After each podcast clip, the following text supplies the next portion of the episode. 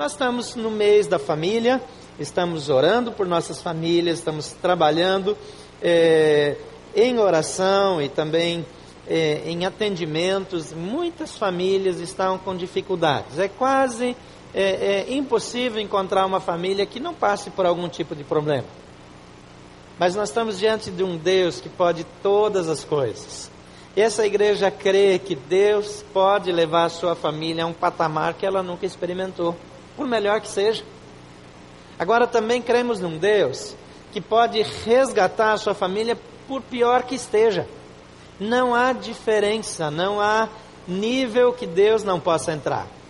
E as mensagens estão sendo postadas no, no YouTube, mas você talvez procurou e sempre encontrou só uma.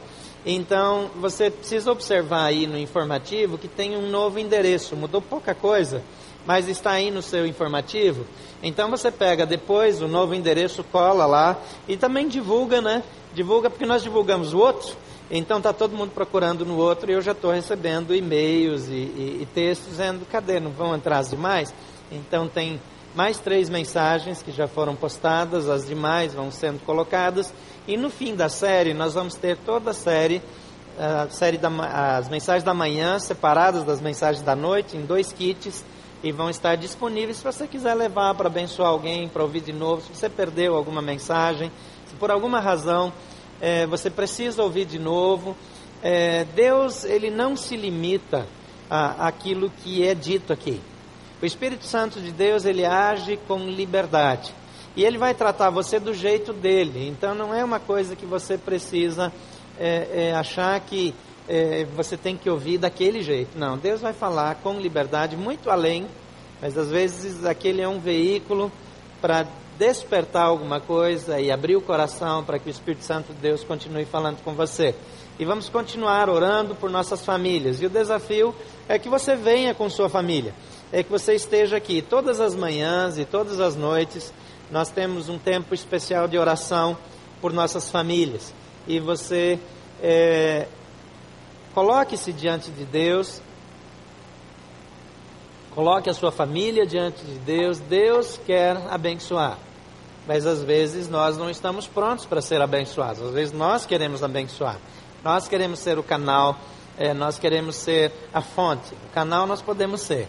Mas Deus quer que nós sejamos só o canal. Porque a fonte é Jesus Cristo, nosso Senhor. Amém? Vamos orar mais uma vez. Vamos pedir que Deus fale conosco. E eu queria que você orasse e pedisse que Deus fale com você. Talvez você entrou aqui e acha que já não tem nada que precisa. Talvez você não está meio cético de achar que Deus vai falar com você nessa manhã. Ou talvez você está aqui indiferente ou até atento, aberto, mas ore a Deus. E fale com Deus agora e peça que Deus fale com seu coração. Que Deus traga direção, graça, orientações para a sua vida e para sua família. Feche seus olhos e ore agora mesmo.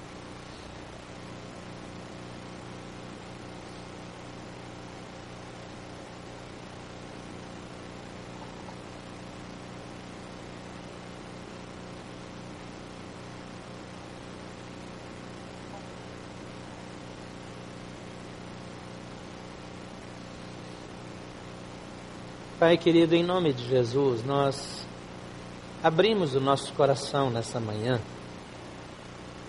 colocamos a nossa vida e pedimos que o Senhor nos ensine a levar nossos pensamentos cativos a Cristo.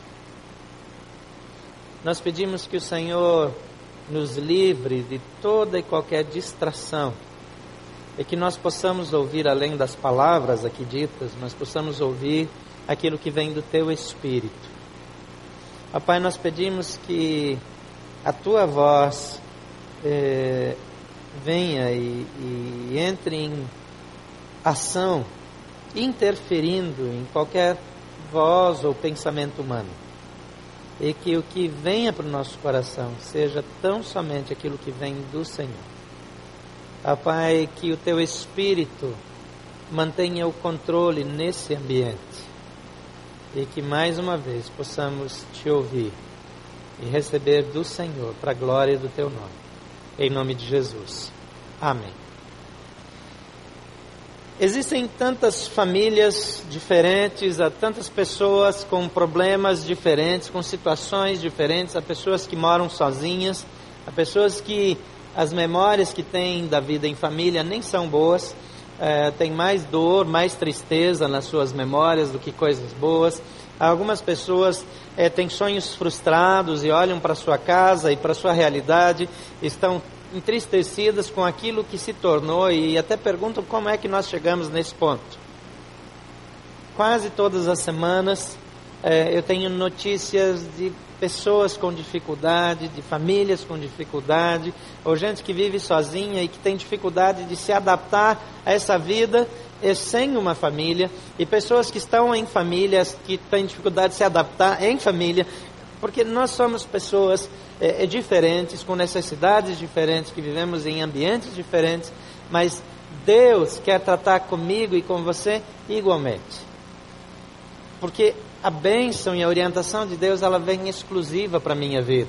Então não é que tudo serve para todos, mas Deus considera a minha necessidade e a minha situação.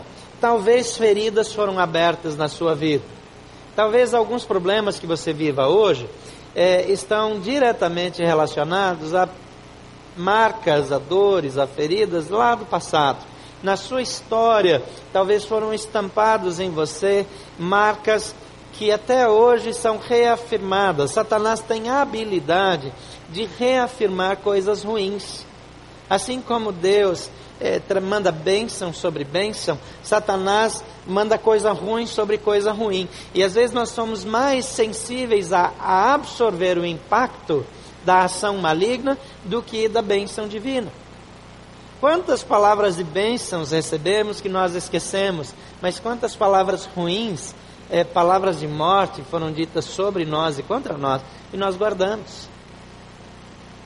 Eu já compartilhei aqui no passado de um casal que eu acompanhava e a esposa ela tinha uma agenda. E toda vez que o marido falhava em alguma coisa, ela anotava na agenda para não esquecer.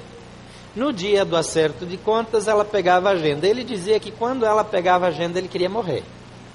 Porque daí não tem argumento. Ela tinha data, hora dos pecados, todos os pecados dele. Dia tal não tirou lixo dia tal, lembrou de ligar só depois do almoço, que era é, é, mês de. É, é, é dia do mês que nós começamos a namorar 40 anos atrás, esqueceu aquele dia, está é, agendado. E eu gosto de lembrar que em Jesus a escrita de dívida que era contra nós foi rasgada. foi pregada na cruz. Aquelas coisas ruins precisam ficar na cruz. Aquelas falhas, aquelas acusações, aquelas palavras de morte precisam ficar na cruz. E Deus criou a família para ter um ambiente onde possa fluir o tipo de amor de Deus, que é um amor que traz cura para a sua vida. Todos nós precisamos de cura em alguma área da nossa vida, até quando nós não admitimos. Até se nós não percebemos, nós precisamos de cura. Deus quer curar você, Deus quer me curar. De vez em quando eu descubro alguma coisa e digo: onde é que estava esse negócio que eu não percebi? Que ainda não foi tratado.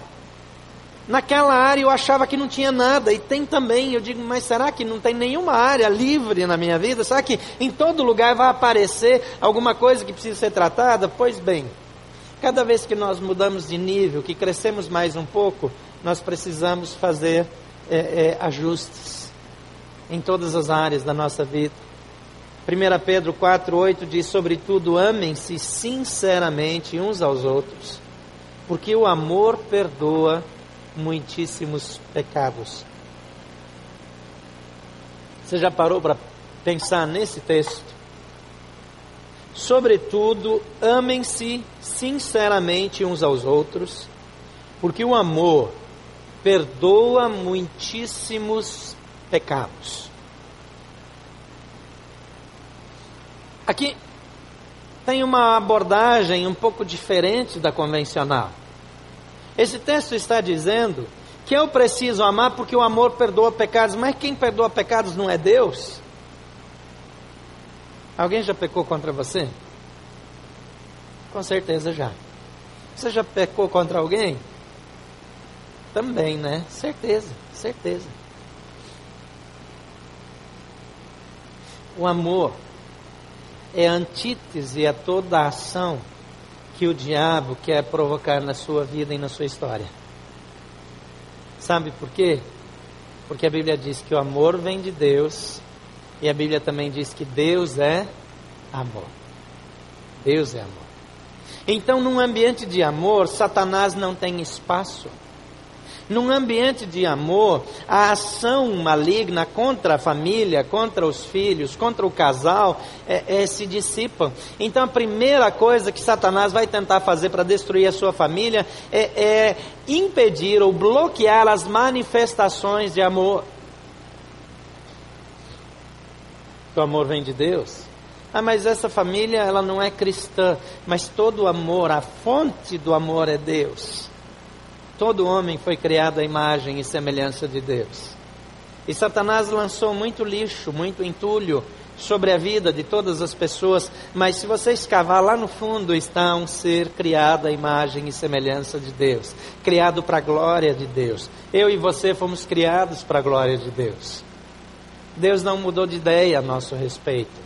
Deus continua nos amando e Ele nos estimula a fazer o amor fluir. Tem um, um evento registrado em Lucas 13, de 10 a 17, que sempre chama a minha atenção, nós já conversamos sobre ele. O texto diz assim: certo sábado, Jesus estava ensinando numa das sinagogas, e ali estava uma mulher que tinha um espírito que a mantinha doente havia 18 anos. Ela andava encurvada e de forma alguma podia endireitar-se. Ao vê-la, Jesus chamou à frente, chamou-a à frente e lhe disse: Mulher, você está livre da sua doença. Então lhe impôs as mãos, e imediatamente ela se endireitou e louvava a Deus.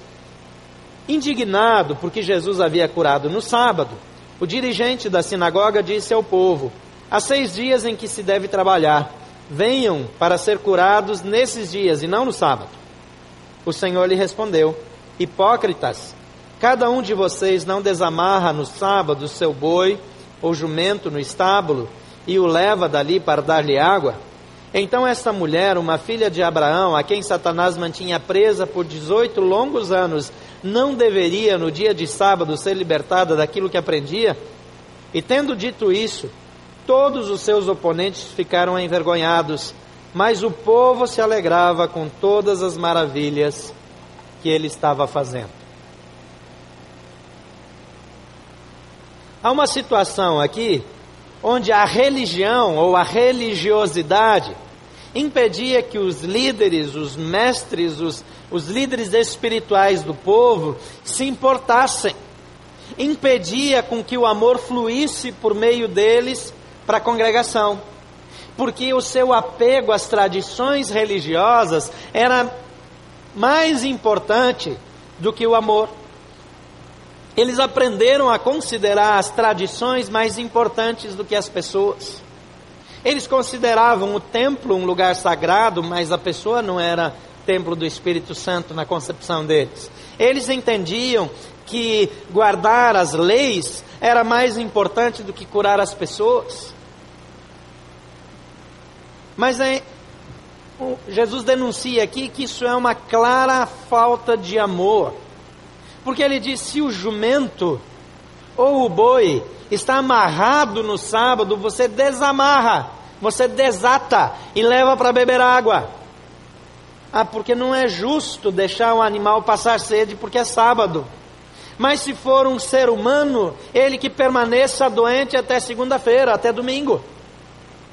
Ele que volte outro dia se quer ser curado. Igreja não é lugar para ensinar só regras, igreja precisa ser lugar de cura.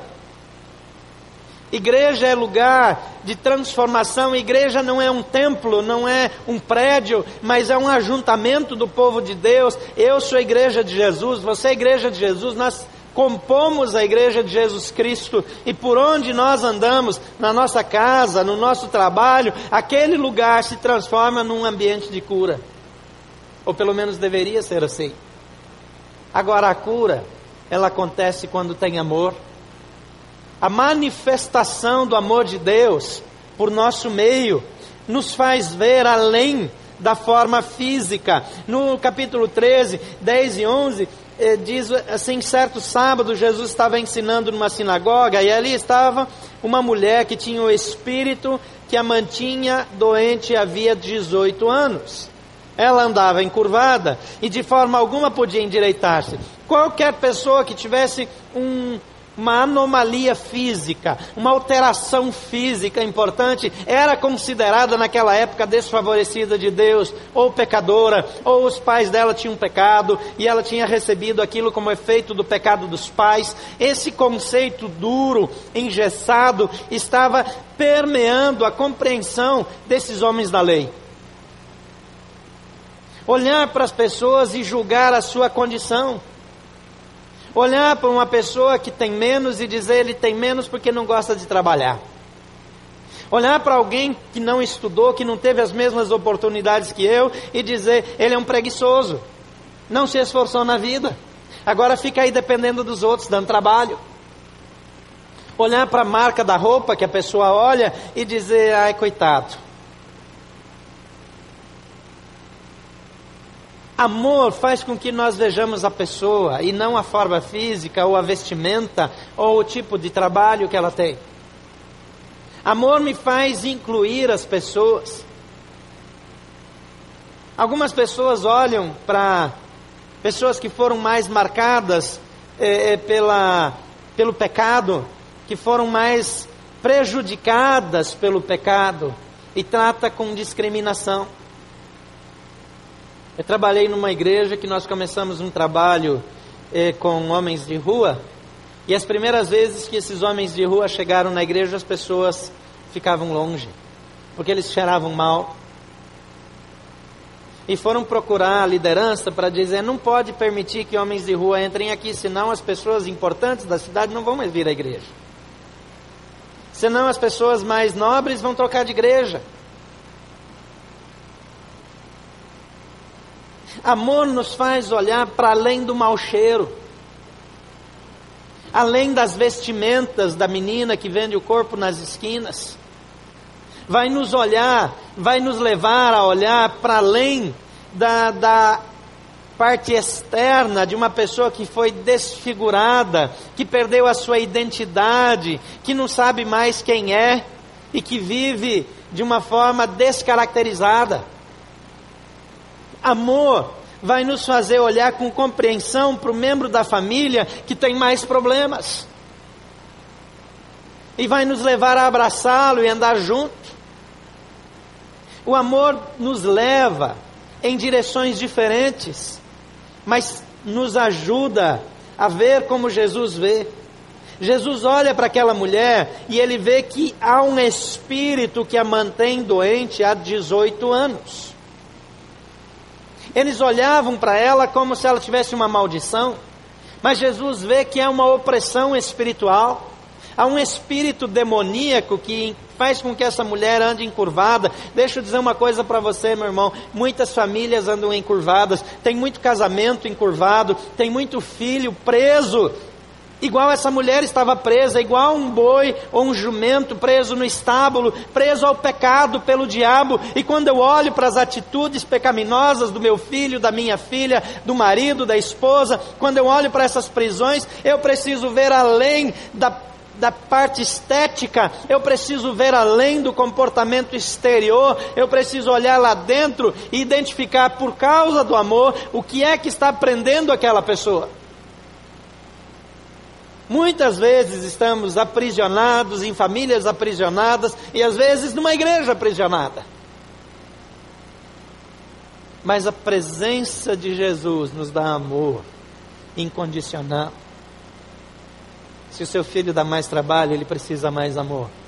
Se a sua esposa dá mais trabalho, ela precisa mais amor.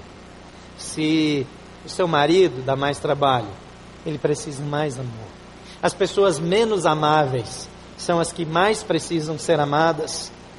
A nossa luta, diz a Bíblia, não é contra carne e sangue, mas contra principados e potestades. Uma discussão pode não resolver problema nenhum.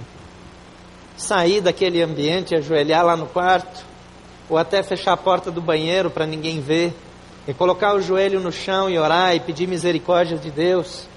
Entrar num ambiente, entrar no quarto, fechar a porta e repreender aquele espírito que está agindo contra aquela pessoa, tem mais efeito do que bater de frente. Você não aguenta mais as atitudes de algum membro da sua família, enfrente o problema. A guerra não é contra carne e sangue. Às vezes nós temos questões na justiça e, e estamos brigando com advogado, com juiz. As nossas lutas não são contra carne e sangue. Às vezes nós temos divergência de opinião dentro da família de Deus e, e, nós começamos a criar partidos de novo. A nossa luta não é contra carne e sangue. A Bíblia diz que é contra principados e potestades. Tem coisa séria, tem, tem instrumento do diabo agindo nas nossas vidas, nas nossas famílias. E nós não vamos derrotar isso com discussão, nós vamos derrotar com oração mas vamos derrotar com manifestação de amor. Eu já disse, o amor vem de Deus. Deus é amor. Então, a manifestação de amor no ambiente familiar, a manifestação do amor no ambiente do pecado, a manifestação do amor no ambiente da incompreensão vai desfazer as ciladas do diabo. O diabo, Satanás e os seus demônios não toleram um ambiente de amor. Então, ame mais. Mas eu não consigo sentir amor, mas você pode agir. Agir em amor é uma decisão intelectual. Sentir é uma outra coisa. Mas decidir, eu tenho controle. Eu posso decidir amar. Eu posso decidir tratar em amor. Por em segundo lugar, o amor considera e acolhe o, o, versículo 12 diz: Ao vê-la, Jesus chamou à frente e lhe disse: Mulher, você está livre da sua doença. Ele chamou a mulher à frente. Eu não sei se você está familiarizado com a cultura daquela época, mas colocar alguém em destaque, chamar alguém à frente, era uma maneira de honrar uma pessoa. Agora, Jesus chama aquela mulher que provavelmente ficava nas sombras Aquela mulher que, pela lei, nunca poderia oferecer um sacrifício. Mesmo se fosse um homem naquela condição, porque um homem com qualquer problema físico, ele não poderia aparecer diante do Senhor para sacrificar. Havia uma cultura religiosa que facilitava a discriminação e o desamor. Agora, essa cultura não era a lei a lei tinha um propósito específico e saudável, mas a aplicação dessa lei era uma aplicação discriminatória. E Jesus chama aquela pessoa menos favorecida daquele ambiente, aquela pessoa que era olhada com restrição e honra e traz ela à frente ele dá atenção para aquela pessoa. Alguém que está falando em público, quando dá uma atenção específica para alguém, está destacando alguém. Jesus chama aquela mulher e dá mais amor. E diz a sua enfermidade: vai passar, seja curada. Quantas vezes nossos filhos estão encurvados, enfermos, presos, aprisionados?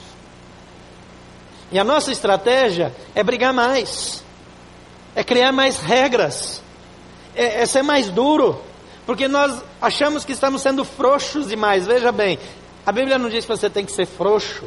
A casa precisa ter regras, precisa ter orientações claras.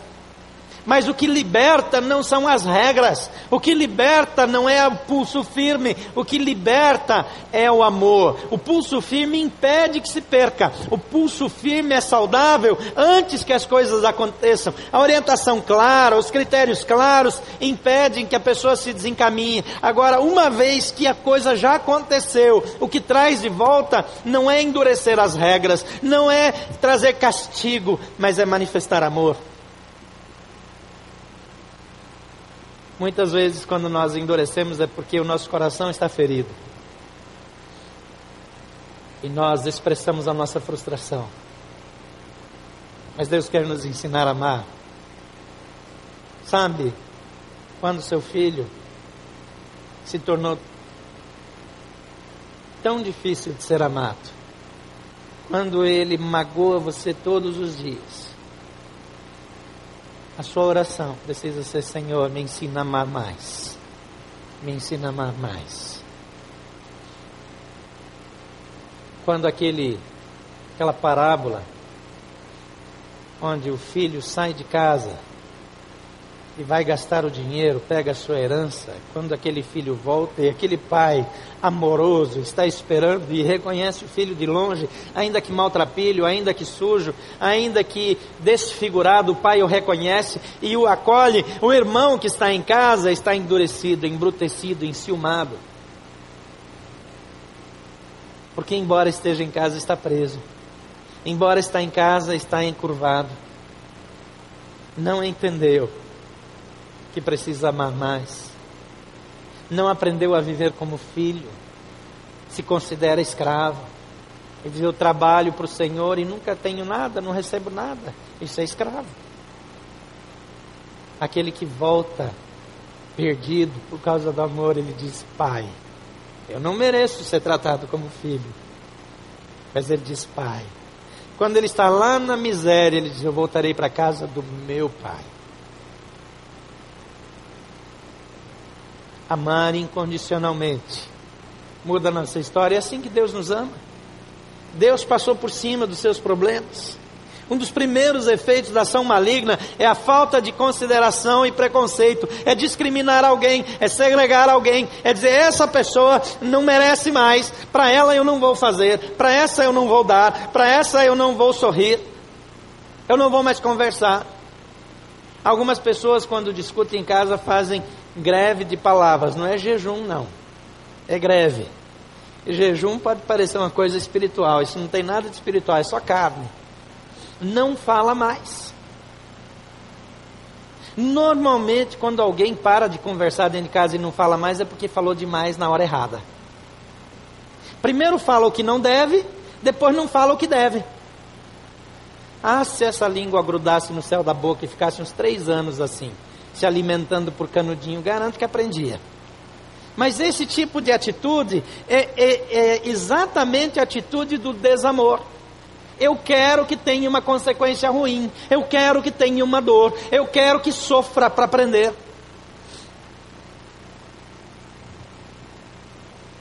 A discriminação vem do diabo. A Bíblia diz que em Deus não há acepção de pessoas. Deus não faz acepção de pessoas. Deus não segrega. Deus não diferencia. Deus não menospreza. Deus acolhe e aceita. A discriminação procede do diabo. Deus não faz acepção de pessoas. Em terceiro lugar, o amor compromete-se publicamente. Às vezes a gente até faz alguma coisa escondida. Aquele pai que passa um dinheirinho para o filho sem os outros verem. O pai que tem um filho com algum tipo de dificuldade e ele faz aqui para ninguém saber. Mas Jesus não agiu assim. Jesus não agiu desse jeito. Ao vê-la, Jesus chamou à frente. Ele disse: Mulher, você está livre da sua doença. E então lhe impôs as mãos. E imediatamente ela se endireitou e louvava a Deus. Se alguém tocasse é, numa mulher durante o ciclo, ciclo menstrual, era considerado imundo, assim como a mulher era considerada imunda naquele período. Se alguém tocasse num morto, era considerado imundo.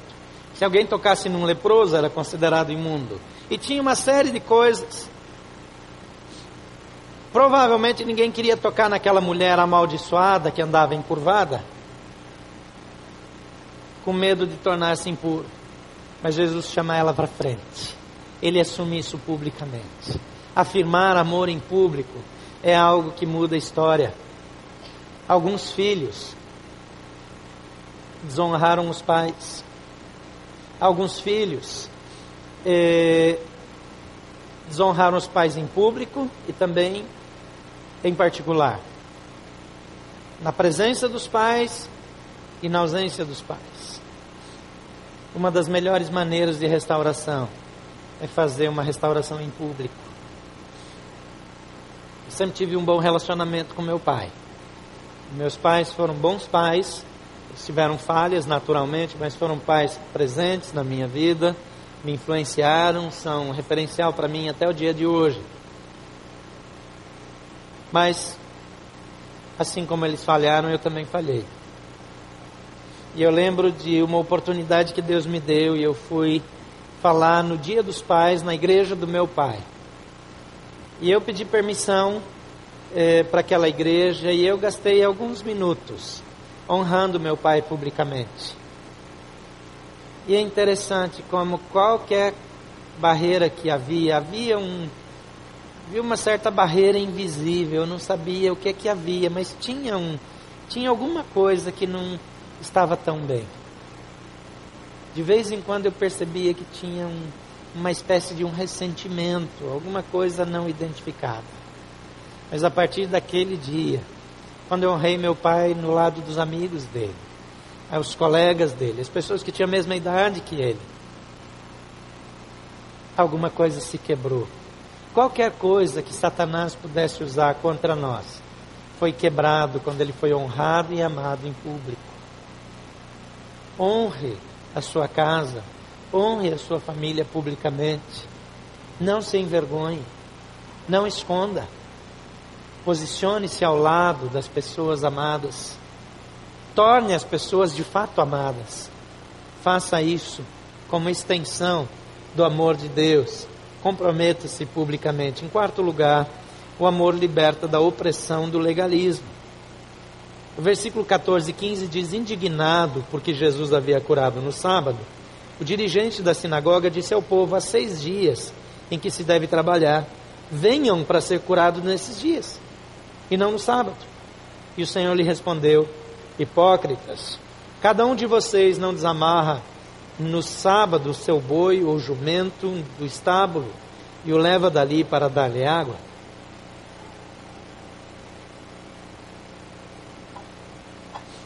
Jesus havia libertado aquela mulher, primeiro da opressão demoníaca, porque ela andava encurvada. Mas tinha uma outra opressão eclesiástica, tinha uma opressão da igreja. Havia uma opressão do legalismo religioso. É impressionante como o legalismo ele pode acabar com a vida de alguém. Algumas pessoas acham que é zelo religioso. Deixa eu contar para vocês que a pessoa mais legalista que aparece na Bíblia é Satanás. O legalismo não vem de Deus, vem do diabo. Legalismo religioso é uma erva daninha que destrói a plantação. A igreja, as estruturas, as cadeiras, os bancos, os equipamentos, a luz, qualquer coisa, são meios, são ferramentas, isso não vale nada. O que vale é gente, são pessoas, são almas. Deus não está preocupado com equipamento, com prédios. Deus está preocupado com você. O legalismo religioso é opressor, porque ele também é diabólico, também é demoníaco. Deus nos liberta disso. Jesus olha para aquele homem que diz: Olha, vocês querem ser curados em qualquer dia, vem um, querem ser curados, vem em outro dia. Sábado não é dia de ser curado. Mas ele estava indignado era com Jesus, porque a mulher não tinha pedido nada, foi uma iniciativa de Jesus, unilateral. Ele vê aquela mulher, sabe-se quantos anos essa mulher andava por lá naquela condição. Ninguém se importava. O amor me leva a tomar iniciativa. O amor me leva a quebrar o protocolo. O amor me leva a, a transpor a barreira que existe. Amor traz libertação. Amor traz reintegração. Amor gera cura. Amor cura a alma. Deus criou a família para que nós nos exercitássemos no amor. A família é o ambiente onde o amor deve ser aperfeiçoado. É dentro de casa que nós aprendemos aquilo que vamos praticar do lado de fora. E em quinto e último lugar, o amor liberta da prisão de Satanás. E Jesus explica Então, esta mulher, uma filha de Abraão, a quem Satanás mantinha presa por 18 longos anos, não deveria, no dia de sábado, ser libertada daquilo que aprendia? Tendo dito isso, todos os seus oponentes ficaram envergonhados, mas o povo se alegrava com todas as maravilhas que ele estava fazendo. O que Jesus está dizendo aqui? Jesus olha para essa mulher e diante de todos, ele chama essa mulher de quê? Filha de Abraão. O que que na linguagem bíblica é um filho de Abraão? Alguém que faz parte. Alguém de dentro. Alguém da casa. Alguém da igreja. Filho de Abraão. Há uma filha de Abraão presa pelo diabo há 18 anos. Por que, que nós achamos que aquela atitude que sempre é repetida dentro da nossa casa é uma atitude só da carne? É racional. Essa mulher tinha 18 anos. E veja que Jesus está dizendo filha de Abraão. Há 18 anos presa. Será que alguém na sua casa não está preso por Satanás há 5, a 10, a 15, a 20, a 18, a 30 anos? Será que na sua vida não tem prisões de Satanás? Nós queremos uma família restaurada, mas precisamos lembrar contra quem estamos lutando. Satanás se opõe a tudo que o Senhor faz. A Bíblia diz que o ladrão ele vem para roubar, matar e destruir. Mas a Bíblia diz: para isso se manifestou o Filho de Deus para desfazer as obras do diabo. Talvez estejamos conservando obras do diabo dentro da nossa casa. Talvez na sua casa tenha um ambiente de opressão e você não discerniu. E você está vivendo com alguém preso pelo diabo há 18 longos anos ou há 28 longos anos. A ação maligna contra o povo de Deus é uma realidade tão clara quanto as bênçãos de Deus. Mas Deus quer restaurar a sua casa. Por favor, feche os seus olhos e faça uma análise. Faça uma oração comigo. Diga assim: Senhor, Espírito Santo de Deus, me faz ver quaisquer áreas de prisão onde Satanás está agindo na minha casa e me dá vitória para que na autoridade de Jesus Cristo esse membro da minha família possa ser liberto.